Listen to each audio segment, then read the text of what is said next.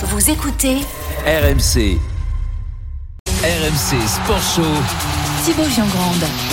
Salut tout le monde, comment ça va? Bienvenue dans le RMC Sport Show, le rendez-vous sport du dimanche soir à la radio. Une heure pour revenir sur l'actu fort du week-end avec notre membre de la Dream Team, Marise Evan GP. Salut Marise. Bonsoir. Euh, on aurait aimé euh, avoir un peu plus le sourire, partir en édition spéciale équipe de France de handball. On va en parler évidemment ce soir. Les Bleus battus en finale des championnats du monde en Espagne, battus par la Norvège 29 à 22. Les premières réactions dans quelques instants avec euh, Nicolas Paolorsi sur place et, l'analyse d'Olivier Giraud qu'on va retrouver. C'est un gros week-end de ski qui s'achève pour vous peut-être si vous avez la chance d'être parti, mais c'est pas votre planté de bâton hein, qu'on va analyser ce soir. On va surtout s'intéresser à notre équipe de France de ski alpin. Des lieux à un mois et demi des JO de Pékin. Faut-il s'inquiéter pour Pinturo? Seulement 15e aujourd'hui. On sera en direct d'Altabadia, de Val d'Isère avec nos envoyés spéciaux et Sébastien Mier, notre membre de la Dream Team. Pour le biathlon français, c'est le grand soleil doublé aujourd'hui au Grand Bornand. Victoire d'Emilien Jacquelin devant Quentin Fillon-Maillet. Belle deuxième place sur la Master pour Julia Simon. RMC Sport Show. Vos réactions à cette défaite de l'équipe de France en finale sur le hashtag RMC Live, l'appli RMC, le direct studio, le handball dans un instant, mais d'abord nos directs avec le foot, les 32e de finale de Coupe de France. On va faire un, un tour de nos stades, à commencer par ce Cholet-Nice commenté par David Filippo. Salut David. Salut Thibaut, salut à tout le monde. Euh, bientôt 45 minutes de jeu, donc bientôt la mi-temps. 0-0 toujours entre euh, Cholet, pensionnaire de, National, et euh, l'OGC Nice. Les Niçois en, difficulté hein, sur cette première période. Il y a même eu un, poteau hein, du côté de, de Cholet, un poteau trouvé par euh, Fortuné. Il avait été bien décalé par Créin. Et heureusement pour Nice, le gardien Boulka qui remplace euh, eh bien Benitez a touché le ballon et l'a dévié sur son poteau. 0-0, mais Nice est en difficulté cet après-midi. ce soir dans le Maine-et-Loire 0-0 après 45 minutes de jeu. À tout à l'heure, David. Kevin Gasser est à Bordeaux. Bordeaux contre les jumeaux. Kevin. Salut Thibaut, salut Marie. Salut. toujours 2-0 pour Bordeaux et les jumeaux de Mzouazia. Euh, Abdel Medioub avait ouvert le score à la 10e minute et c'est Mba Nyang qui a doublé la mise à la 28e. Mais les Maorais souffrent un peu moins depuis le deuxième but. Donc toujours euh, 2-0, 45 minutes de jeu. Et on va aller à Dinan, Dinan Léon contre Brest, Xavier Grimaud. Salut Thibaut, bonsoir Salut. à tous. C'est quasiment la mi-temps. 0-0 toujours entre euh, Dinan Léon, pensionnaire de, de National 3, et le Stade Brestois. Le match qui se joue à, à Saint-Brieuc, hein, délocalisé euh, dans la capitale des, des Côtes d'Armor. 0-0, ça va être compliqué pour Dinan Léon parce que Dinan est à 10 depuis maintenant un bon quart d'heure. Carton rouge euh, contre Samba Touré pour un geste non maîtrisé qui arrive dans le visage de Mbok. Donc ça arrive d'être compliqué. Brest a eu beaucoup de situations, mais pour l'instant toujours 0-0. La mi-temps dans quelques secondes. Merci Xavier, 19h05, le RMC Sport Show. Il manquait une marche, une victoire à l'équipe de France de handball. RMC Sport Show. La minute foot. La minute foot est terminée. Place à la une du RMC Sport Show. L'équipe de France de handball féminin battue en finale du mondial en Espagne. Défaite contre la Norvège 29 à 22. Bonsoir Olivier Giraud. Salut, notre Thibaut. membre de la Dream Team. Salut, qui Salut. Olivier. nous fait la Salut, Maryse. Ouais, c'est un tout petit, euh, Ouais. petit bonsoir. On est déçus là ce soir. hein. Bah, euh, si je suis surtout déçu euh, pour pour elle parce que le parcours était fabuleux. On a vu une période, une première période de, de, de toute beauté, techniquement, tactiquement. Elles avaient abordé le match de la bonne manière. On savait euh, les qualités euh, de l'équipe norvégienne en face, ce qu'elle proposerait tactiquement. Les Françaises y ont bien répondu en première période, mais la, la sortie du vestiaire a été compliquée. On avait l'impression que c'est le- le jeu s'était complètement inversé et une gardienne Solberg euh, qui a fait juste une deuxième mi-temps euh, que euh, on voyait faire par Thierry Omeyer à une certaine époque euh, et que, Mm. qui a fait du mal aux Françaises. Vos réactions hein, sur le hashtag RMC Live, le direct studio au 32-16 hein, également. N'hésitez pas, appelez-nous, venez réagir après cette défaite de l'équipe de France. Venez vous consoler, nous consoler. Marise, euh, on va s'intéresser avec Olivier à l'aspect purement handball dans quelques instants. Mais euh, cet effondrement euh, de l'équipe de France, euh, c'est- un sacré truc quand même parce qu'elles avaient six buts d'avance, elles terminent à moins 7. Il y a vraiment eu une deuxième période. Euh, Qu'est-ce qui a bien pu se passer, Marise? Moi, je je sais pas ce qu'en dira Olivier, mais je, je l'analyse de la façon suivante, c'est qu'il y a eu un, un, un mondial extrêmement dur pour nos Françaises. Il n'y a pas eu un match facile et le dernier a été particulièrement âpre et particulièrement dur pour elles jusqu'à la dernière minute. Et elles se sont vraiment jetées dans ce match-là pour essayer justement de prendre le plus d'avance possible. J'ai eu l'impression tout simplement au sens propre qu'elles étaient rôties en deuxième mi-temps et que l'équipe en face, qui n'est pas n'importe quelle équipe, l'a senti tout de suite, a pris l'ascendant et le à, à partir du moment où l'ascendant psychologique est pris, euh, très compliqué de renverser la vapeur, surtout quand on se trouve euh, avec une gardienne qui est dans un jour de grâce. Alors oui, il y a, il y a- il y a la gardienne, euh, effectivement, euh, Olivier, mais euh, l'aspect physique là que Marise met, en- met en avant, tu, tu l'as vu également? Oui, l'aspect physique, on, on l'a vu, mais je pense que de, des deux côtés, hein, les, les équipes étaient, étaient fatiguées. Mais on, on- on a parlé des statistiques, hein, des statistiques sur un tournoi qui disent beaucoup. Et cette analyse, elle est faite par les, par, par les deux coachs, hein, des forces et des faiblesses. Et l'une des forces de l'équipe de France, c'était sa capacité à bien défendre, Euh, sa capacité aussi à mettre beaucoup de buts sur le jeu de transition, sur les contre-attaques, euh, sur les shoots de près et pas trop sur les shoots d'arrière. Et on a vu tout de suite que tactiquement, les Norvégiens avaient choisi euh, de laisser aux arrières françaises euh, cette possibilité de shooter de loin et que euh, bah, plus t'es fatigué, plus t'es rôti et c'est plus ça devient le tir le plus compliqué, le tir le moins précis. Et bah, c'est combiné avec une fatigue des avants parce qu'on a raté beaucoup de shoots à l'aile lorsqu'une gardienne commence à manger les joueuses adverses. Et ben en fait ça te complique tout ton jeu, ça, ça, ça peut complètement déliter ton jeu. C'est ce qui s'est passé en seconde période. L'équipe de France battue donc en, finale de ce mondial de handball à Granollers en Espagne, défaite 29 à, à 22 il y a quelques minutes en direct sur RMC. Nicolas Paolorsi, notre envoyé spécial, est sur place, parti euh, à la première pêche aux réactions. Euh, on- euh, vous les entendrez hein, évidemment dès que ça tombe sur, sur RMC. Euh, Il y a eu aussi, on a parlé de, de cet incroyable doublé qui était possible. Les Françaises championnes olympiques cet été à Tokyo. Finalement, il y a eu très peu de repos également pour la saison a, a vite repris pour pour toutes ces filles. Il a fallu vite enchaîner physiquement, mentalement, c'était trop dur. Marie, c'est c'est dur d'enchaîner après des, des Jeux Olympiques et, et de, de, se, de retourner dans son quotidien comme les Françaises l'ont fait. Euh, oui, et puis c'est dur de, de, de retourner dans un quotidien quand ce sont des Jeux Olympiques réussis. C'est-à-dire que quand on a réussi son Graal, qu'on a on a décroché la médaille qu'on voulait, qu'on, qu'on, qu'on- après laquelle on court non pas depuis quatre ans, mais en plus depuis cinq ans, puisque on rappelle quand même qu'il y a le Covid qui est passé par là, donc tout le monde est épuisé. Se remettre dedans, c'est difficile, mais ça a, ça a été aussi le cas pour les autres équipes. Après, c'est vrai que euh, nous, effectivement, elles, elles ont démarré doucement. On a vu ce mondial où elles montaient en pression et on se demandait ce que ça allait donner. Euh, tout d'un coup, on s'est dit, bah, ça va le faire. Ça y est, elles se sont, euh, elles se sont complètement retrouvées. Mais je pense que eh, c'est c'est un exploit ce qu'elles ont fait. De toute façon, faire le doublé Jeux Olympiques, Championnat du Monde, c'est exceptionnel. C'est-à-dire que Ah, c'était Euh, jamais il- arrivé même. Hein, ouais. bah oui, non, c'est c'est c'est c'est quelque chose d'a- d'a- d'assez phénoménal. Et là, elles sont en train de nous faire deux saisons fantastiques. Alors, j'imagine évidemment qu'elles seront déçues ce soir parce qu'elles venaient pour euh, pour décrocher cette médaille d'or, mais euh, on, on peut pas être déçu quand on voit l'équipe, la façon dont la la Norvège a, reconstruit la deuxième mi-temps. C'est-à-dire que c'est pas c'est pas un c'est pas une perte au rabais, c'est pas c'est contre une très grande équipe. Euh, Olivier, il y a cette euh, génération de l'équipe de France euh, par rapport à cet été, une équipe de France renouvelée avec des départs. Syrah Badembele, même si elle était pas là cet été, mais a pris sa retraite. Amandine Leno, Alexandra Lacrabert.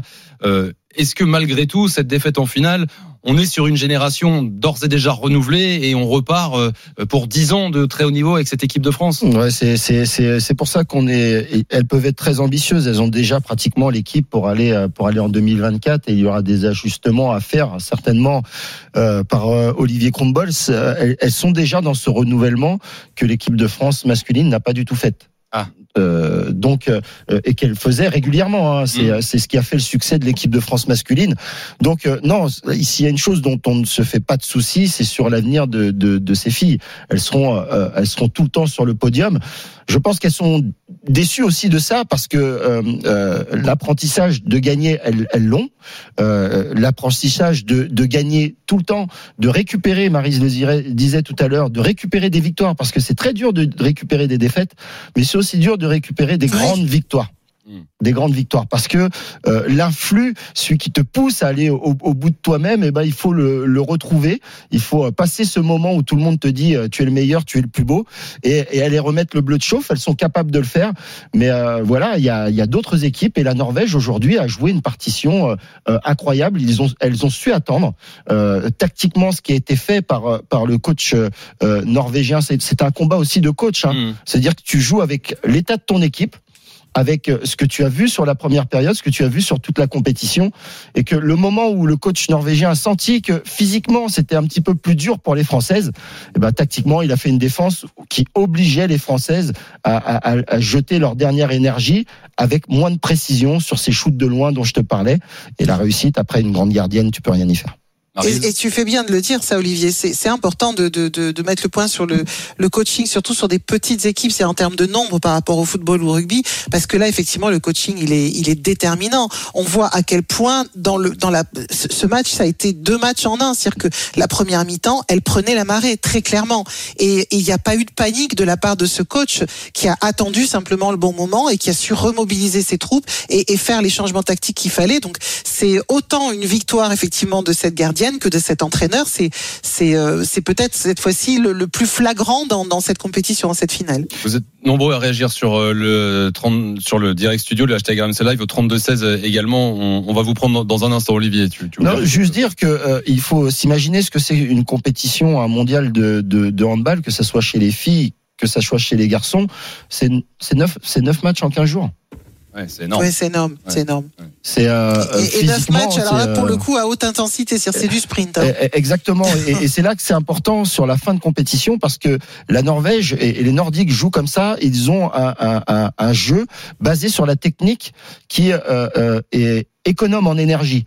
Contrairement au jeu euh, des équipes de France, avec énormément d'énergie mis dans l'investissement, dans, Eh dans les déplacements euh, défensifs, dans le jeu de transition, deux handballs différents. deux handballs s'affrontent, ouais. totalement différents qui s'affrontent. Message de, de Mister Moïse qui nous dit sur le direct studio les Norvégiennes ont eu un- une autoroute jusqu'à la finale, tandis que les Françaises ont eu des adversaires difficiles tout le long de l'épreuve. C'est vrai, c'est vrai aussi. Hmm. C'est vrai aussi. euh, les tirages au sort, bah, ça, ça arrive aussi. euh, ça peut arriver aux Françaises. Hein. C'est-à-dire que lorsqu'on, par exemple, on joue un, un- un mondial euh, dans son pays, on, peut choisir aussi. euh, Alors là, c'était en Espagne. hein, on peut choisir aussi euh, son, son groupe euh, et, on peut partir sur une poule de départ plus facile. C'est déjà arrivé à l'équipe de France. Bon, c'est vrai que les Norvégiennes ont une, une, phase plus simple, mais ça peut t'apporter un problème aussi. C'est-à-dire que si tu n'as pas affronté de, de grosses équipes, tu arrives un petit peu pas concentré pour jouer de gros matchs quand tu joues les grosses équipes. Bon, ça n'a pas gêné les Norvégiennes pour le coup. Vous êtes sur RMC, le RMC Sport Show en direct jusqu'à 20h avec Marie Zévan GP, avec Olivier Giraud. La Dream Team est là pour débriefer euh, cette défaite, mais on va dire cette médaille d'argent de l'équipe de France au mondial de handball féminin en Espagne. Euh, La France battue par la Norvège 29-22 en finale. Et on a Mickaël qui a fait le 32-16, supporter de l'équipe de France. Salut Mickaël. Bonjour à toute l'équipe, bonjour Olivier. Salut Mickaël. Bon, comment ça va, Mickaël, après cette euh, défaite, là, un quart d'heure euh, Est-ce que tu es déçu ou au final, les, les moins 7, là, l'écart qui s'est creusé en deuxième période, euh, t'as eu le temps de te faire à l'idée que, que cette finale nous échappait? On va dire que oui, je suis un petit peu déçu, je, je pense comme, euh, comme la plupart des, des handballeurs et handballeuses français. Euh, maintenant, euh, c'est vrai que j'y ai cru, euh, on va dire jusqu'au bout quand euh, on a commencé à remarquer, parce que c'est vrai qu'on a on a mis que 5 buts, enfin on est resté bloqué à 5 buts euh, en deuxième mi-temps euh, pendant euh, pendant une grande partie de la deuxième mi-temps et et Laura Flip avec son petit lob a relancé un petit peu la machine et à partir de ce moment-là, je me suis dit que c'était encore jouable. Et puis après, bah, malheureusement, avec les, les pertes de balles et, et les arrêts de, de la gardienne, euh, bah, finalement, on, on, on, on se dit que c'est, peut-être fini, mais bon, c'est une belle, c'est une belle médaille d'argent quand même pour, euh, pour notre handball. T'es optimiste, euh, Mickaël, pour la, la suite et l'avenir de cette équipe de France? On le disait, il y en a beaucoup qui ont arrêté depuis le, le titre olympique euh, cet été. Tu penses que, que les Bleus, là, ont une génération pour aller chercher d'autres titres dans les années à venir? Moi, je, je pense qu'il est. Alors, je suis pas à la place d'Olivier Crumbols euh, et je préfère être à la mienne qu'à la sienne. Euh, Ouais, mais dépend. euh, ouais, non, mais je pense qu'il y a peut-être une génération, euh, enfin, des choses où moi j'aurais peut-être tenté sur sur d'autres matchs où euh, une joueuse comme euh, comme Tamara Horacek qui qui je trouve a peut-être pas eu euh, beaucoup beaucoup de temps de jeu alors que grâce à Heidi par moment j'ai trouvé qu'elle avait euh, elle avait un petit peu de, de déchets etc donc euh, j'aurais peut-être euh, essayé de la lancer un petit peu plus tôt euh, dans la compétition pour euh, pour lui donner de la confiance et puis que justement au moment où on a vraiment euh, vraiment besoin d'elle comme aujourd'hui par exemple euh, elle puisse apporter quelque chose. Mm. Olivier Giraud, Olivier, tu penses que euh, il y avait peut-être d'autres choix à faire de la part d'Olivier Crumbles? Oh non, non, non. Je, alors, s'il y a une chose que je ne ferai euh, jamais, c'est euh, me mettre à, à la place d'un coach qui a tout gagné dans sa vie. Euh, mais euh, parce que aussi, euh, lui connaît ces joueuses. Et en fait, moi, j'ai vu une chose euh, grâce à Adi aujourd'hui. C'est la joueuse qui était le plus cramée. On l'a vu sur une des dernières actions sur montée de balle. Elle a eu énormément de balles, à- de mal à, remonter tout le terrain. Ouais, On a l'impression que le terrain était en pente. Ça t'arrive, ça, quand t'es cramé, tu sais, t'as l'impression que le terrain il est en pente. C'est le décor penché. Et, euh, et, c'est et- et- vrai que ça, tu peux pas le savoir. C'est-à-dire qu'à un moment dans la compétition, quand tu es coach, Mm. euh, euh, tu t'adaptes aussi avec euh, l'état de forme de, de, de tes joueuses, de tes joueurs. Et ça, tu ne le sais qu'à la fin des matchs, que pendant les matchs. Et, et tu as très peu de temps dans un match pour euh, évaluer la tactique que tu vas mettre en place selon les joueurs que tu vas mettre en place. Donc euh, euh, la différence en- entre une Tamara Horac- Horacek et une Graz Zahadi, une Graz Zahadi a beaucoup d'expérience. Tamara Horacek, c'est sa vraiment première vraie compétition avec l'équipe de France. Euh, malheureusement, euh, il n'y avait pas le choix, fallait la faire rentrer. Il aurait fallu qu'elle prenne un petit peu plus de confiance, mais comme on l'a dit, vu que le parcours n'a pas été simple, c'était difficile de faire des rotations euh, pour Olivier Krumpols durant cette compétition. Bon, Mickaël, merci d'avoir été avec nous, en tout cas ce Merci. soir au, au 32-16. Merci. J'avais j'avais juste un petit message à passer à Olivier, si c'est possible. Bah, vas-y. Ah. Euh, Olivier, tu as le bonjour de Betty. Ah cool, bah euh, ouais, Voilà. d'accord, Maintenant, ok. tu vois qui je suis. Ça roule, ça roule, salut. Ça Salut, marche. Mickaël. Bah, merci à vous. à Ouais, salut. Mickaël, embrasse Bernard. Et puis Patrick aussi.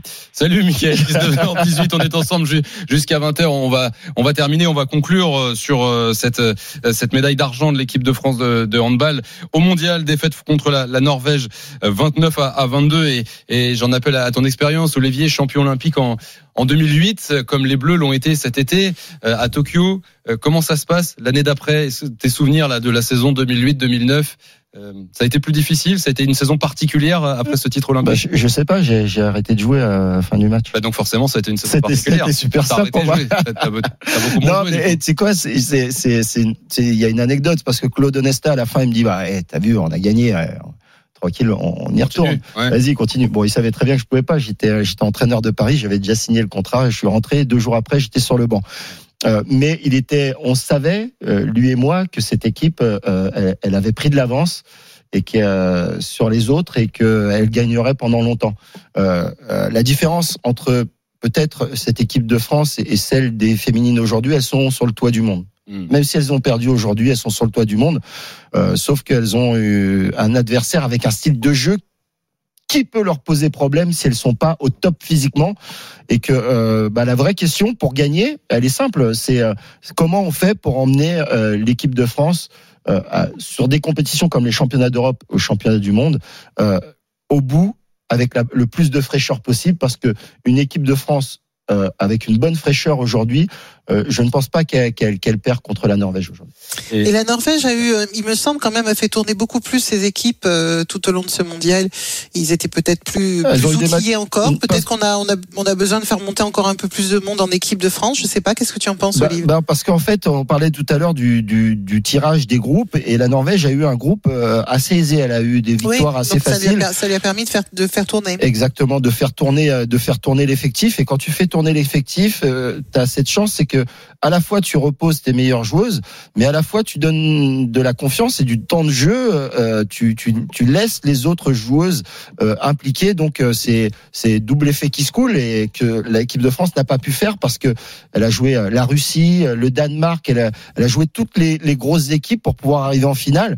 Et que bah, quand c'est compliqué eh ben, tu comptes sur tes cadres et, tu fais moins tourner et, et- c'est ce compliqué quand on a fait rentrer des joueuses qui n'avaient que très peu de jouer, très peu joué euh, pendant la compétition. On a vu que rentrer sur une finale, en plus de la pression de la finale, en plus du manque de rythme, euh, c'est euh, c'est pratiquement une mission impossible. Le RMC Sport Show continue en direct jusqu'à 20h. Les réactions à venir. Nicolas Paul Orsi, notre envoyé spécial, est dans les coursives à Granollers pour euh, avoir les premières réactions d'Olivier Crumbles et ses joueuses. Merci Olivier, Olivier Giraud. Bonne soirée à toi. À très À vite. très bientôt. Salut Marie, salut Thibaut. Et Marise reste Salut, là. salut. Bien sûr, comme tous les dimanches jusqu'à 20h dans un instant. Le ski, il y avait du ski en France à Val d'Isère, il y avait du ski euh, en Italie ce week-end, Val Gardena, Alta Badia, et ça n'a pas été un très bon week-end. À un moment mois et demi des JO, faut-il s'inquiéter pour Alexis Peintureux notamment? On sera avec euh, notre, euh, nos envoyés spéciaux et Sébastien Amier dans un instant. Et puis un, point foot pour vous dire que c'est la mi-temps sur euh, nos 32e de finale de Coupe de France. Bordeaux mène 3-0 face aux jumeaux Mzoisia. C'est la mi-temps également entre Chauvigny et Chartres 0-0, 0-0 entre Cholet et Nice, 0-0 entre Dinan, Léon et Brest, 0-0 également entre Montauban et La Roche-sur-Yon. À 21h10, dernier match de ces 32e de finale entre Feignolnois et le Paris Saint-Germain. On sera en direct de Valenciennes dans quelques minutes pour euh, prendre l'ambiance avec Jeannot Rességuier. Puis tiens, un œil sur le choc en Angleterre, c'est presque fini entre Tottenham et Liverpool. Deux buts partout, il reste 3 minutes à jouer. 19h22, le RMC Sport Show continue, à tout de suite. RMC Sport Show. Giangrande. Eh oui, nous sommes le 19 décembre, il est 19h27. Les, fêtes approchent. C'est d'ailleurs le dernier sport show de l'année, hein, Marise. On est là en direct jusqu'à 20h. Après, euh, petite pause euh, avec euh, ensuite bah, le, retour du sport, même si ça continue évidemment pendant les vacances. Il y aura la première ligue, il y aura de la Ligue 1 encore la semaine prochaine, le Super Moscato Show notamment, qui est là encore la semaine prochaine. Dans un instant, le ski, un résultat de foot qui vient de tomber en Angleterre. Énorme affiche entre Tottenham et Liverpool. Ça vient de se terminer. Deux partout, score final entre les deux clubs. Le foot, c'est aussi, vous le savez, ce week-end, la Coupe de France. C'est 32e de finale qu'on adore parce que c'est l'entrée en liste des clubs de Ligue 1. Il peut y avoir des surprises. Est-ce qu'on a des surprises en ce moment? C'est reparti pour les deuxièmes périodes, notamment entre Bordeaux et les jumeaux de Mzoisia. Kevin Gasser. Ouais Thibaut, non, pas de surprise ici au Matmut Atlantique. 4-0. Timothée Pembele vient d'alourdir le score. Euh, les jumeaux, euh, il ne leur manque qu'un but hein, pour, euh, pour finalement repartir de Bordeaux avec euh, une note euh, un peu plus, Ouais, un peu l'honneur, plus belle. Ouais. Les supporters euh, n'attendent que ça. Les- D'ailleurs, les Mahorais attaquent côté COP. 4-0 donc à la 52e minute de jeu entre Bordeaux et les jumeaux de Mzoisia. Merci Kevin. Cholet-Nice, David Filippo. Oui, euh, la 51e et les Niçois qui sont toujours malmenés ici, hein, 0-0 entre euh, ce club de Cholet national et l'OGC Nice, euh, quatrième de Ligue 1. On voit pas vraiment les, les deux euh, euh, divisions d'écart, en tout cas depuis le, le début de ce match, avec notamment un poteau hein, trouvé par Fortuné à la deuxième pour les Choletais, alors que pourtant Christophe Galtier a, a mis quasiment la grosse équipe, je dis bien quasiment, on retrouve quand même Kluivert, Guiri, Delors et Stengs devant. Mais pour l'instant, les Niçois n'y arrivent pas. 51 minutes de jeu ici à Cholet, 0-0 entre Cholet National et Nice, quatrième de Ligue 1. Merci David, c'est reparti également à Saint-Brieuc pour ce Dinan-Léon. Brest, Xavier Grimaud. Ouais, c'est reparti depuis 5 minutes en deuxième période. Et si la grosse surprise, elle était ici à Saint-Brieuc, toujours 0-0 entre Dinan-Léon, un club de N3 et le stade brestois, évidemment pensionnaire de, de Ligue 1. On rappelle que Dinan est à 10 depuis la, la 33e carton rouge contre le défenseur euh, Samba Touré. Mais malgré tout, à 10 contre 11, les Dinanais se sont créés leur plus belle occasion du match. Et depuis le début de la deuxième période, ils mettent beaucoup d'enthousiasme. Ce sont eux qui dominent. Il y a même un coup franc à tiré à l'instant dans la surface de réparation qui sera repoussé difficilement par les Brestois. Donc attention, attention parce que Brest pour l'instant n'arrive pas à marquer ce but qui les mettrait un petit peu à l'abri. Toujours à 0-0, 5 minutes en deuxième période entre Dinan et Brest. Deux autres matchs à vous signaler. Le deuxième but pour Chauvigny, là, qui démarre très fort cette deuxième période contre Chartres, qui mène 2 à 0, toujours 0-0 entre Montauban, La Roche sur Yon. Euh, Parmi les résultats du jour, la grosse surprise, c'est la qualification de Bergerac, National 2, qui a éliminé Metz, club de Ligue 1, au tir au but. C'est passé difficilement pour Marseille face au Canet Rocheville. Qualification également, notamment de Saint-Etienne, Monaco, Lens, euh, Montpellier. L'autre surprise, c'est la qualification de Lina Montlhéry contre Angers. La victoire 2 à 0. Tiens, 19h30, justement, la minute foot, c'est maintenant. RMC Sport Show. La Minute Foot. Avec ces 32e de finale qui s'achèveront ce soir à 21h10 avec le coup d'envoi de, bah, de la dernière rencontre, dernière de ces 32 rencontres entre Felny-Aulnois et le Paris Saint-Germain. Un match qui a lieu à Valenciennes où nous retrouverons au stade du Hainaut Jeannot Rességuet. Salut Jeannot. Bonsoir Thibaut, bonsoir tout le monde. Bon, ce qu'on aime, euh, c'est les surprises, c'est l'encore-liste de Ligue 1 et puis c'est les ambiances de Coupe de France. Comment ça se passe ce soir à Valenciennes? Est-ce qu'il y aura un peu de monde là? Ah bah oui, oui, il y aura beaucoup de monde même puisque on va être à guichet fermé, euh, on va être à quasiment 25 000 euh, spectateurs euh, pour te donner une idée de l'engouement de cette entente association euh, Aulnois qui est située à, à 31 km au, au sud-est de, de, de Valenciennes.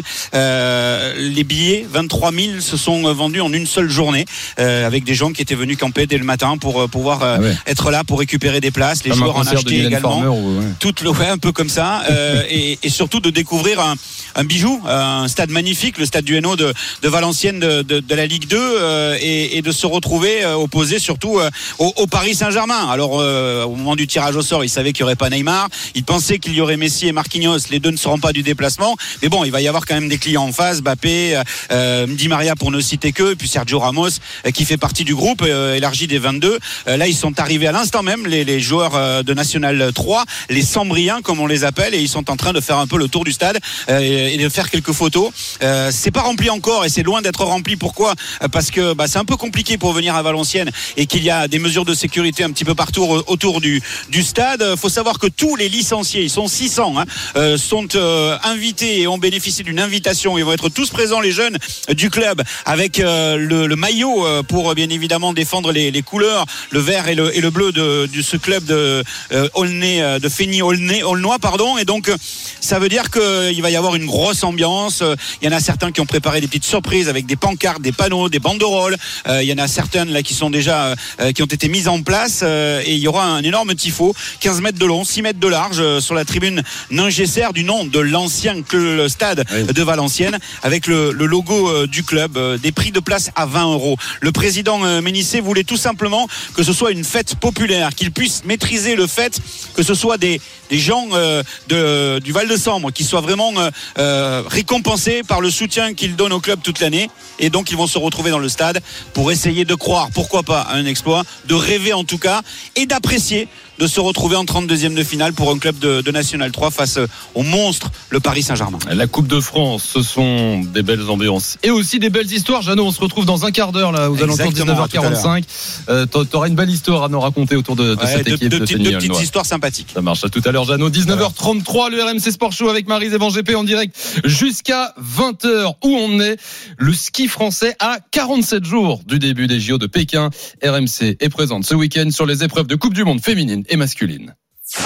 Alexis Pinturo, les toutes dernières portes, 49 centièmes désormais euh, de retard pour le skieur de Courchevel, mais c'est le tarif, c'est le et Alexis Pinturo, eh bien aujourd'hui, il ne gagnera pas, il ne se succédera pas à lui-même et il va même faire un très mauvais résultat puisque c'est le huitième temps provisoire, sachant qu'il reste encore 8 skieurs à passer. Une 21 de retard, il n'y aura même pas de podium, je pense, pour euh, Mathieu Fèvre qui va arriver. Mathieu Fèvre, on termine avec le 16e temps. Waouh, ça c'est euh, incroyable ce qui s'est passé là pour, pour Mathieu Fèvre. RMC Pékin 2022. Le géant d'Alta Badia cet après-midi, Mathieu Fèvre avait réalisé le meilleur temps de la première manche. Il s'est loupé dans la deuxième. Il termine 16e, juste derrière Alexis Pinturo d'ailleurs. 15e, c'était en direct sur RMC avec notre envoyé spécial en Italie, Arnaud Souk, et notre membre de la Dream Team, Sébastien Amier. Salut messieurs. Salut à tous. Et nous sommes également en direct de Val d'Isère, là où se trouvaient les femmes ce week-end, avec Morgane Maury qui est sur place. Salut Morgane. Salut Marie, salut Thibaut, Salut, bonsoir salut. à tous. Grosse page ski alpin ce soir sur RMC avec cette question pour commencer. Faut-il s'inquiéter pour Alexis Pinturo? Bon, Arnaud, on était resté sur une deuxième place euh, la semaine dernière à Val d'Isère, mais est-ce qu'elle ne serait pas un peu en trompe-l'œil cette saison? Seulement 15e aujourd'hui, Pinturo. Bah, ce qu'il faut dire euh, quand même, c'est qu'Alexis Pinturo, en prenant la 15e place aujourd'hui, réalise son, plus mauvais résultat euh, depuis quasiment deux ans en slalom géant. hein. Il avait en- enchaîné euh, un nombre de slalom géant assez impressionnant en étant tout le temps classé dans le top 5 et même en en gagnant de, nombreux, en terminant souvent sur, le podium. Donc, est-ce que c'est en trompe-l'œil? Je pense pas, parce que ça a révélé quand même un, certain niveau. hein. Quand on termine deuxième sur la phase de Belvarde, il n'y a pas trop de, hasard, hein, surtout quand on voit la, densité cette année du slalom géant. En revanche, c'est une vraie alerte euh, qu'il y a eu aujourd'hui, je pense, pour lui sur la Grande Rissa, qui est une piste euh, tout aussi exigeante et une piste qu'il affectionne particulièrement. Et il l'a dit lui-même d'ailleurs, il faudra pas que ça m'arrive deux fois d'affilée parce que là, ça, pourrait commencer à devenir très inquiétant. Donc euh, voilà, c'est pas en trompe-l'œil Val d'Isère, mais je trouve quand même que c'est voilà un petit, signal d'alerte, un, petit gyrophare pour, pour Alexis Pinturo aujourd'hui. Euh, Sébastien Amier, notre membre de la Dream Team. Est-ce qu'on s'inquiète pour Alexis Pinturo On est à un mois et demi là, des JO et on a l'impression qu'il n'est pas dans ses pompes cet hiver, Pinturo. Salut à tous. Euh, bah, c'est pas, il est, il est dans ses pompes quand même. Hein. Il- comme le dit Arnaud, euh, n'oubliez pas que le week-end dernier, il finit quand même deuxième sur une piste exigeante à Val d'Isère. Aujourd'hui, il fait une grosse faute euh, lors de la deuxième manche. Il est simplement 15e à une seconde euh, 10. Et à, à 7 dixièmes, il est quasiment troisième ou quatrième. Donc euh, voilà, sans cette faute, il aurait pu être se rapprocher du, du, du podium. Maintenant, euh, voilà, ça fait deux ans qu'il n'avait pas fait ce résultat-là. Il a essayé, il a mis la manière, il a fait la faute, la faute qui pardonne pas. Les centièmes n'étaient pas de son côté. Euh, c'est jamais facile, mais un grand champion comme lui euh, demain saura euh, répondre à, à, à son ski. Euh, il n'y a aucun souci. Je- on, on le voit, on le voit serein quand même. On sait que sa préparation a été euh, a été euh, faite aussi un petit peu pour les Jeux Olympiques. Alors forcément, toutes les courses avant, elles comptent, hein, parce qu'Alexis Pinturo, quand il s'aligne, c'est pour gagner. Mais euh, rien d'alarmant, ça fait partie des, de- des faits de course. Et les faits de course, heureusement que les grands champions, ils le subissent de temps en temps. Ça laisse aussi un peu le- la chance aux autres. Et malheureusement, ça, ça nous arrive à, à l'équipe de France aujourd'hui, alors que c'était bien en- embrayé pour aller chercher une victoire. On nous dit, euh, Bastoun nous dit, bon, on, on le voit, Alexis, ça a l'air d'aller. Raconte-nous, Arnaud, tu es sur place, toi, tu, tu, tu as pu le, le- le croiser, le voir, lui tendre ton micro. Comment tu le sens, Alexis Pinturo, côté euh, mental, justement, après cette Eh ben, contre-performance? C'était con- C'était compliqué Thibaut parce que euh, oui effectivement je suis allé le, voir après avoir commenté la, course euh, dans, ce qu'on appelle la, zone mixte hein, dans la raquette d'arrivée juste après la, la finish. Euh, je, je suis arrivé en cours d'interview, euh, mes collègues euh, français étaient déjà en train de faire l'interview. Bon je, je sentais déjà que il était pas dans, son assiette franchement Alexis Pinturo, ça, m'étonnait guère euh, vu son, résultat. Mais c'est vrai que moi j'ai posé la question, je lui, ai- je dit mais on te sent dépité euh, Alexis, euh, est-ce qu'il y a du dépit? Et, là il a commencé à se confier, il a commencé à expliquer que justement il avait besoin de se confier, besoin de dire aux journalistes euh, qui étaient présents, on était trois, hein, la FP, l'équipe et, euh, RMC, euh, besoin de dire aux journalistes présents que ben ouais là il y avait peut-être un petit coup de, fatigue mentale parce qu'il avait l'impression de pas avoir coupé entre l'hiver dernier et cet hiver. Donc voilà, on a senti un Alexis Pinturo qui avait besoin plus que d'habitude de, de se confier et un petit coup de blues aussi, c'est vrai de la part d'Alexis Pinturo. En tout cas moi c'est le sentiment que j'ai eu. Bon, on l'écoute, Alexis Pinturo, euh, justement. Tiens, Marise, on l'écoute et juste après, je te donne la parole, Alexis Pinturo. Physiquement, euh, je me- on va dire que je me sens étrange euh, depuis le début de la saison. Moi, je trouve que j'ai perdu des choses que. Alors, je ne sais pas si c'est des repères, si c'est des manières de, de me sentir au départ, si je cherche finalement des choses que j'avais l'an dernier et euh, où il y a même il y a deux ans et que finalement, bah, c'est juste que c'est différent et que les années passent et que les choses évoluent. Mais ce qui est sûr, c'est que euh, ouais, je me sens pas totalement dans mes bottes quand je suis au départ. Et ça, ça me dérange un peu aussi. Euh, Pourquoi? Je sais pas. euh, je pense que moi, j'ai comme le sentiment que j'ai un manque de fraîcheur euh, psychologique, euh, mentale. Et, et ça, c'est encore moins bon. Marise Evan GP, je voulais te, te laisser d'abord entendre justement la réaction de- de- d'Alexis Pinturo à- avant de t'entendre à son sujet. Oui, et ce qui est curieux, c'est que Mathieu Fèvre a fait à peu près les mêmes remarques sur le, le- le manque de ressenti, sur un peu le flou et, et le manque d'explication sur leur situation. Mais quand j'écoute Alexis Pinturo, tu- tu- tu- vous voyez, il parle, il dit, euh, sais pas comme l'an dernier, voire même il y a deux ans. Il y a cette espèce de flou, ce, ce recul des, des, des Jeux Olympiques et le fait qu'il y ait une saison euh, blanche, c'est le cas de le dire, mais pas que à cause de la neige, euh, qui fait que je pense qu'il y aura beaucoup, beaucoup de skieurs qui vont devoir euh, peut-être travailler un peu plus psychologiquement parce que finalement tout le monde est un peu dans le flou et il va falloir tenir jusqu'à jusqu'à ces Jeux Olympiques sans trop se poser de questions, essayer de retrouver son ski, de retrouver des automatismes euh, qu'on a un peu perdu par manque de compétition sur je, par- je parle sur les deux ans hein, quand on lisse les deux ans.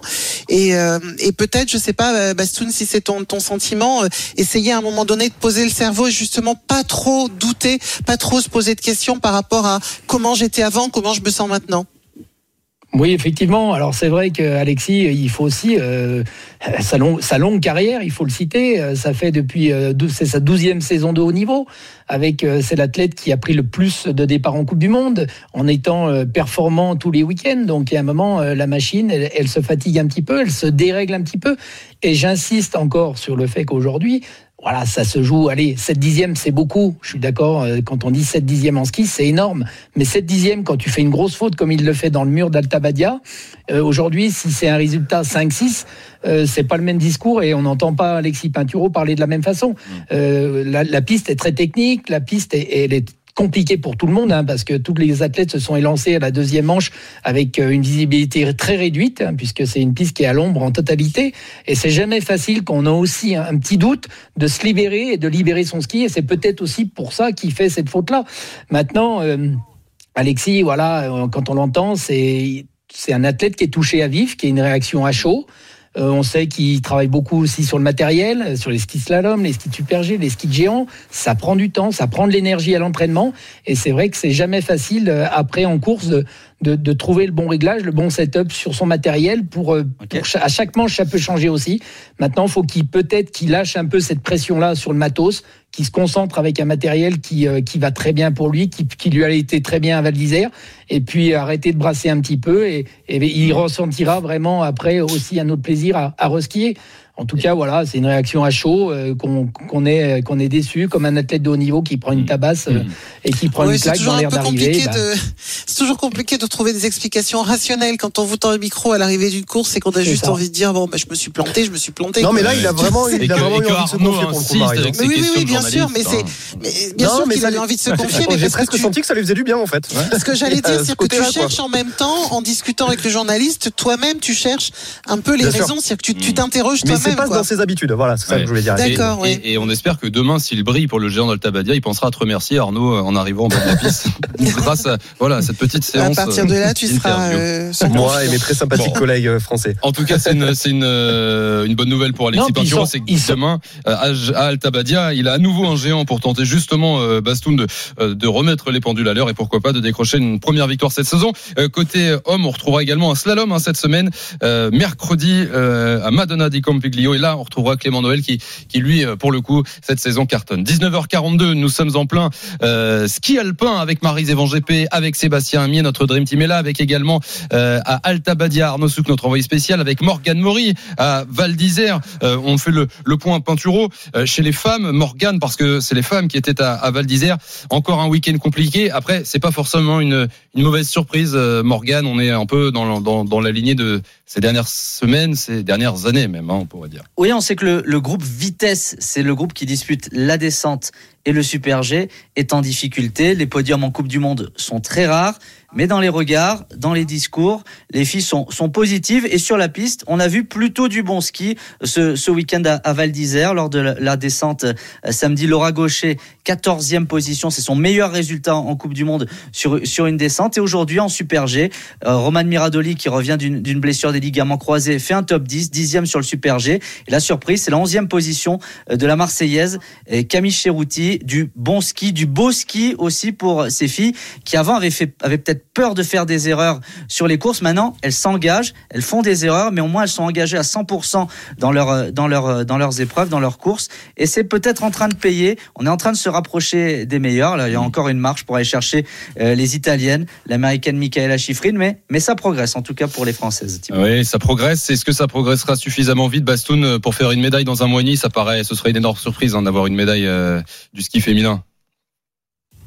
Oui, mais écoutez, quand on voit, euh, comme le dit Morgan, ce qu'elles ont produit comme ski, euh, autant hier sur la descente qu'aujourd'hui sur le Super G, sur les parties techniques, euh, c'est vraiment encourageant. Voilà, on, sent des filles qui prennent du plaisir, qui, osent, qui mettent de l'audace dans leur ski. Alors il y a des petites fautes, des petites fautes voilà, de, qui, leur permettent de pas prendre la vitesse jusqu'en bas où les, où les meilleurs ont fait la différence. Mais en tout cas, sur les parties techniques, elles n'ont pas à rougir de leur ski et ça, c'est plutôt encourageant. Et les jeux, les jeux, c'est quoi? C'est la course d'un jour? Oui. C'est la course, course, des exactement. outsiders. Exactement, Et il exactement. Je crois qu'il faut, il faut, absolument pas dire euh, oh là là, ça va être difficile dans un mois. C'est vraiment, alors typiquement le ski. En plus, c'est, c'est le, le- le ski évidemment qu'il y a des, des gens qui peuvent avoir une domination é- é- éclatante, mais euh, il y, a, il y a le terrain, il y a le, il y a le jour, il y a, il y a le fait que c'est un sport quand même euh, de, de, de vrai danger. C'est un sport compliqué. Donc euh, oui, la course d'un jour, ça existe. Je pense que c'est pas Bastoun qui va nous dire le contraire. Oui. Et on l'a vu souvent. On l'a vu souvent dans les grands événements que les outsiders euh, pouvaient euh, venir euh, changer la, la hiérarchie de la médaille et peut-être arriver en forme avec ces résultats-là avant, en sachant qu'elles ont le ski pour rivaliser avec les meilleurs. Le jour J, elles seront peut-être capables de tout mettre en place pour aller chercher cette médaille. Donc, euh, en tout cas, c'est c'est encourageant sur ce qu'on a vu par le passé. Voilà. En tout cas- c'était inquiétant il y a un an. Mhm. Là, on commence à reconstruire avec des filles qui, une qui revient de blessure, un Miradoli, c'est pas facile de rattaquer en vitesse. Et là, elle est au contact des meilleurs. Euh, Camille Cherouti, de- du haut de ses 22 ans, qui, euh, avec le dossard 40, 40 met de l'audace et qui vient chercher une 11e place. Et ça va stimuler tout le groupe et ça, c'est intéressant. Il y en a une qui sera difficile à aller chercher euh, cette année, et pas seulement pour les Françaises, c'est une Italienne, c'est Sofia Goggia. RMC Sport. Reportage. Eh oui, parce que ce week-end, Morgane à Val d'Isère, sous tes yeux, elle a frappé fort. Elle est déjà championne olympique de descente et donc sur la piste Kelly, elle a à nouveau écrasé la concurrence. Tu nous dresses ce portrait de ce drôle de personnage qu'est l'italienne Sofia Goggia, Morgane. First place, the winner of today's Val d'Isère 2021, representing Italy, Sofia Goggia. Deux courses de victoire d'Ossa Rouge de leader de la Coupe du Monde, Sofia Goggia a quitté Val d'Isère avec deux démonstrations et les poches pleines de points et de cadeaux. Un petit veau et 80 kilos de Beaufort récompense le sans faute de la Bergamasque. Véritable reine de la vitesse, déjà 5 succès cette saison. Elle réfute toute domination mentale sur le reste du circuit. Ce n'est pas une question d'avantage mental. Mes adversaires savent que je suis celle à battre et en même temps, moi je sais qu'elles poussent fort pour me battre. Chaque jour, chaque course, on repart à zéro. Chaque jour est un nouveau challenge. Les victoires ne comptent pas. Tu as juste un numéro sur ton dossard. Ce n'est rien d'autre.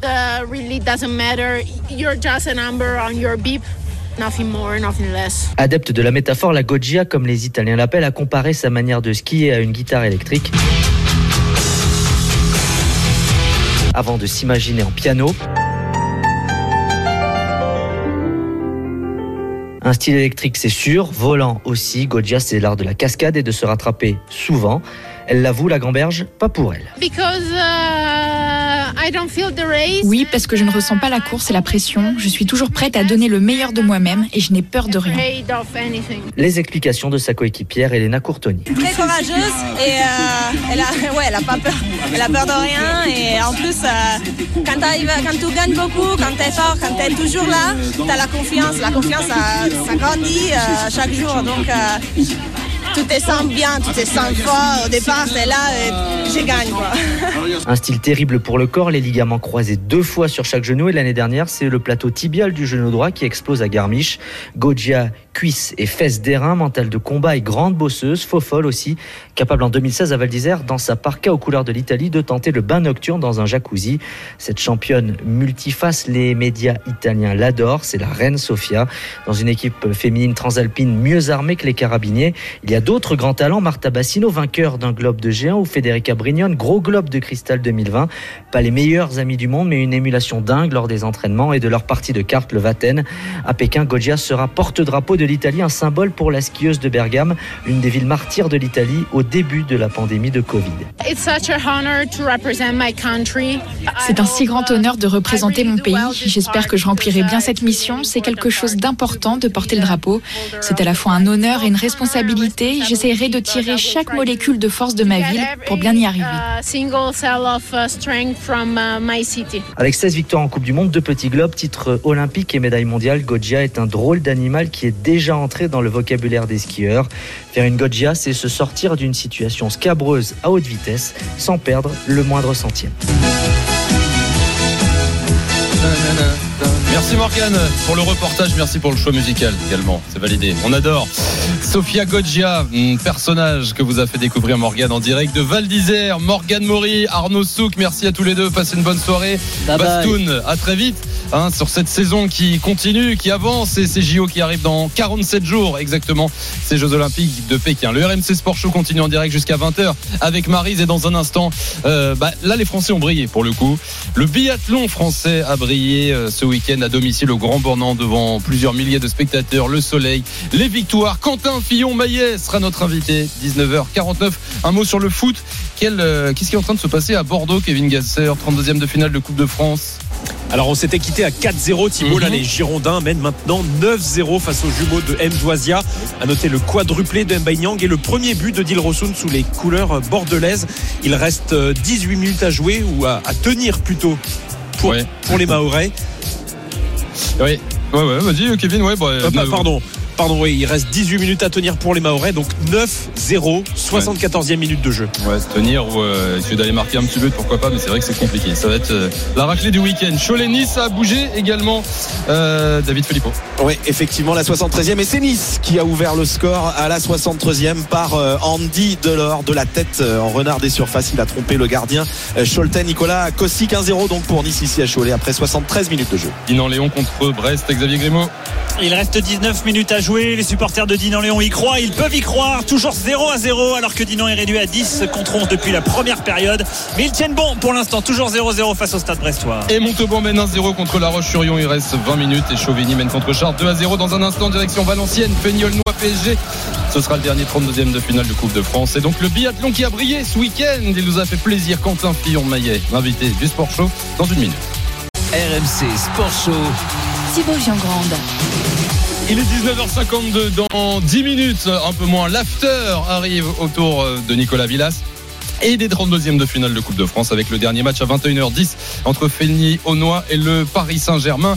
Dans un instant, Quentin Fillon-Maillet, invité du RMC Sport Show avec Marise. Il a signé un magnifique week-end aujourd'hui, comme d'ailleurs pour le biathlon français, au Grand Bornand, 19h53. RMC Sport Show. La minute foot. Je vous ai parlé de Felny Aulnois Paris Saint-Germain. Jeannot Rességuier est déjà sur place à Valenciennes parce que ce match a lieu au stade du Hainaut. On le disait, Jeannot, la Coupe de France, ce sont les belles ambiances. Tu, tu nous en as parlé tout à l'heure. Ce sont aussi les belles histoires et tu en as deux petites à nous compter ce soir Ouais, avant je vais insister surtout sur Romain Courtin. Il a 26 ans. euh, c'est un défenseur de cette équipe de Feigny-Aulnois. Il a des chances d'être, euh, pourquoi pas, titulaire ce soir. En tout cas, on aura la compo tout à l'heure. Il est natif de la région parisienne. Il est passé par Sarcelles, par le Racing, par l'entente Sanois-Saint-Gratien. Et puis, il a filé du côté de Sedan. Sa formation, il l'a faite euh, aussi dans le coin. Il est à Valenciennes. Et il, a, il est passé à- dans, dans ce club et, et il est surtout supporter du Paris Saint-Germain. Mais quand je dis supporter du Paris Saint-Germain, c'est un fan. Il a même fait partie du virage Auteuil et il a avoué euh, qu'il avait versé une petite larme au moment du tirage au sort. Euh, et euh, quand je dis que c'est su- supporter du Paris Saint-Germain, il a même fait un déplacement à Reims pour, souvenez-vous, aller voir le premier match de Messi avec le maillot du, PSG. Son épouse avait prévu à Noël de lui offrir encore une fois, parce qu'elle l'avait déjà fait pour un match de Ligue des Champions contre Liverpool, une place pour aller voir un match au Parc des Princes. Bah, le cadeau, c'est lui qui va se l'offrir ce soir, en jouant en tout cas, il espère, en participant à ce, à ce 32e de finale avec son club de, de National 3 face au euh, Paris euh, Saint-Germain. Et puis l'autre histoire, c'est juste un clin d'œil, une affaire de famille entre Jacques Ménissier, euh, qui était le président de 97 à 2020 et qui, pour des raisons de santé, a laissé la main à son fils, Laurent Ménissier. Et il vient à peine de sortir de l'hôpital et de régler ses problèmes de santé. Il va pouvoir assister au match ce soir au stade du Hainaut. Merci Jeannot. Les histoires de la Coupe de France, c'est magnifique. Et ce match entre Feigny Aulnois et le Paris Saint-Germain, ce sera vu sur RMC à partir de 21h10. L'after arrive dans 5 minutes. Et il sera largement question de ce match, ainsi que les autres 32e de finale de la Coupe de France. 19h55. D'ici là, le RMC Sport Show continue avec Marie Van GP. Et ce soir, Quentin Fillon-Maillet. L'invité du RMC Sport Show. Une victoire hier sur la poursuite au Grand Bornand, une deuxième place aujourd'hui derrière un autre Français, Émilien Jacquelin. Quel week-end Bonsoir Quentin. Quentin, est-ce que tu nous entends? Est-ce que tu nous Oui. entends? Ouais, Quentin, euh, tu nous entends bien ou pas? Je vous entends très bien, oui. Est-ce que tu es encore au Grand Bornand Non, je viens juste d'arriver à la maison. On est reparti après les courses, là, euh, il y a. Il y, a, il y a quelques heures et rentré à la maison. Donc euh, content d'un beau week-end. C'est vrai que euh, de courir à la maison c'est super et c'est à la fois difficile parce que il y a un- une énorme ferveur au- autour du biathlon euh, et elle est une grosse partie des Français étaient, euh, étaient sur le bord de la piste, donc ça, donne une pression supplémentaire, mais vraiment content de, réussir ce beau week-end. Apparemment, tu l'as bien géré cette pression. Je le disais, victoire sur la poursuite hier, euh, deuxième place. Euh, raconte-nous, ce sont des moments à part de, franchir cette ligne en premier ou en deuxième. D'ailleurs, derrière Émilien Jacquelin, autre Français aujourd'hui, avec ses drapeaux français partout dans les tribunes. Bah ouais, c'était il y a, il y a, il y a 10 19 000 personnes euh, hier, aujourd'hui, et c'est vrai que quand on passe au pas de tir, ça ça laisse pas euh, de marbre en fait euh, d'être face aux cibles seul, un silence qui s'installe au moment de au moment de de, de l'arrivée au pas de tir, et le cri de la foule pour les, les bonnes balles, ça ça ça prend vraiment. Mais j'ai vraiment bien géré plutôt ces, voilà, cette, euh, ce rapport avec le public. Et puis derrière, après, sur la partie ski, euh, et le dernier tour de la poursuite, ça a été un, juste un bonheur de profiter avec euh, une trentaine de secondes d'avance sur, sur mes poursuivants. Donc ça m'a laissé le temps de profiter, de saluer la foule et, et de prendre le drapeau. Euh, pour franchir la ligne d'arrivée. Donc ça, c'était vraiment un beau moment. Et puis, euh, et puis aujourd'hui, encore voilà une, situation un peu différente, une course un peu différente euh, de la poursuite où j'ai pris des pénalités sur le début de la course et j'ai j'ai essayé de, de grappiller ce que j'avais perdu sur la note pénalité en, en guerrier sur la piste et finalement bah, ça ça a payé j'ai pu ressortir deuxième du pas de tir juste derrière Emilien qui fait une superbe course et, et finir au- euh, sur le podium avec lui donc voilà ça ça fait le bonheur de beaucoup de Français euh, dont dont moi et, et Emilien Et dont nous sur, sur RMC, Quentin Fillon-Maillet, l'invité du RMC Sport Show, Marise, Marise Evan est là. Il y a une sacrée filiation quand même derrière euh, Martin Fourcade. Est-ce que ça donne plutôt la pression ou au contraire, euh, euh, c'est vous êtes toujours très décontracté au départ des courses? Je peux pas dire qu'on soit spécialement dé- décontracté au départ des courses, hein, euh, avec ou sans Martin. Euh, c'est vrai que euh, après son départ, on avait déjà des, des- un gros gros potentiel en équipe de France, donc la, la transition, elle s'est fait petit à petit. Et, et maintenant, bah, c'est sûr que voilà, on a tout le poids sur nos épaules, hein, tandis que Martin en prenait une, une certaine partie à l'époque où il courait. Donc euh, ça, c'est sûr que c'est pas spécialement facile à gérer, mais voilà, on, s'y fait. Et puis bon, euh, ce que j'aime, moi, c'est la pression, euh, sentir qu'il y a du stress avant le départ des courses, et c'est ça aussi ce qui me permet me d'être mobilisé. Donc euh, voilà, c'est c'est. Ce qui euh, est bien, ce c'est que vous êtes plusieurs à pouvoir vous partager la pression. Ça, Ah c'est oui, plutôt c'est sympa. ça. On faisait le point il y a un instant sur le ski alpin français où c'est une période un peu compliquée. Pour le biathlon, on a l'impression, Quentin, qu'il y a une densité, qu'il y avait même, peut-être pas, il y avait Martin Fourcade qui était tout là-haut et, et là, vous êtes euh, nombreux à pouvoir viser l'or olympique dans, dans quelques semaines.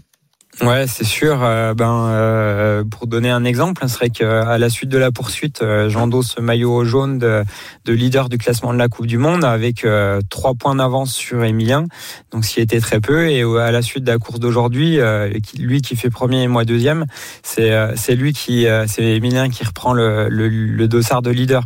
Donc euh, ça, ça montre un peu le niveau euh, et la densité qu'il y a en équipe de France, et sans, sans oublier les autres. euh, les autres garçons qui ont fait aussi des, superbes courses, hein, Simon Dessieux qui a, qui a déjà fait un podium, et puis chez les filles, ben, un énorme niveau aussi avec euh, Julia euh, qui fait un beau week-end, euh, Agnès Bescon qui, qui fait podium sur le sprint, et, euh, et donc euh, voilà, nous, on a une trop, très très grosse densité, et je pense qu'on a une très bonne école du biathlon français, et ça se retranscrit avec les résultats. Et on vous retrouve dans, dans deux semaines en Allemagne à Oberhof pour le retour de la, la Coupe du Monde. Merci beaucoup Quentin Fillon-Maillet d'avoir été vous. sur RMC ce soir. Bonnes vacances. Je sais pas si vous avez le temps de couper un petit peu. Euh, là, on a ben, justement deux semaines avant de repartir sur la Coupe du Monde. Donc, euh, on, on a, j'ai, l'autorisation d'avoir deux jours de, de repos. Et après, on repart euh, tout de suite à l'entraînement. Mais bon, c'est pas, euh, c'est, c'est avec plaisir d'a- d'aller skier. Donc, euh, c'est mon métier. J'adore ça. Donc, c'est, c'est vraiment pas un souci. Et hâte, voilà, de, de voir ce qui se passe sur janvier avant les Jeux Olympiques. Et on vous suit en tout cas sur RMC. Merci beaucoup Quentin Fillon-Maillet. Bonnes petites vacances et à très vite. Marise, merci. Passe une bonne soirée, de bonnes fêtes. Oui, et puis bah, joyeux Noël, puisque Eh oui. la semaine prochaine, hein, on y sera en plein. hein. Et d'ailleurs, je, je viens de découvrir qu'il y avait un champion d'automne, tu vois, en bi- en biathlon, je ne savais pas. Voilà. Ça fait bizarre de se dire qu'on a Noël et qu'on est encore à l'automne. Exactement. Salut Marise, on se retrouve très Salut, vite. Il est salut. 20h, on est un tout petit peu de retard dans un instant. L'after autour de Nicolas Villas, cette Piocelle notamment, et ses 32e de finale de Coupe de France qui continue. Bonne soirée, bonnes vacances. Ciao. L'after foot, 20h minuit sur RMC.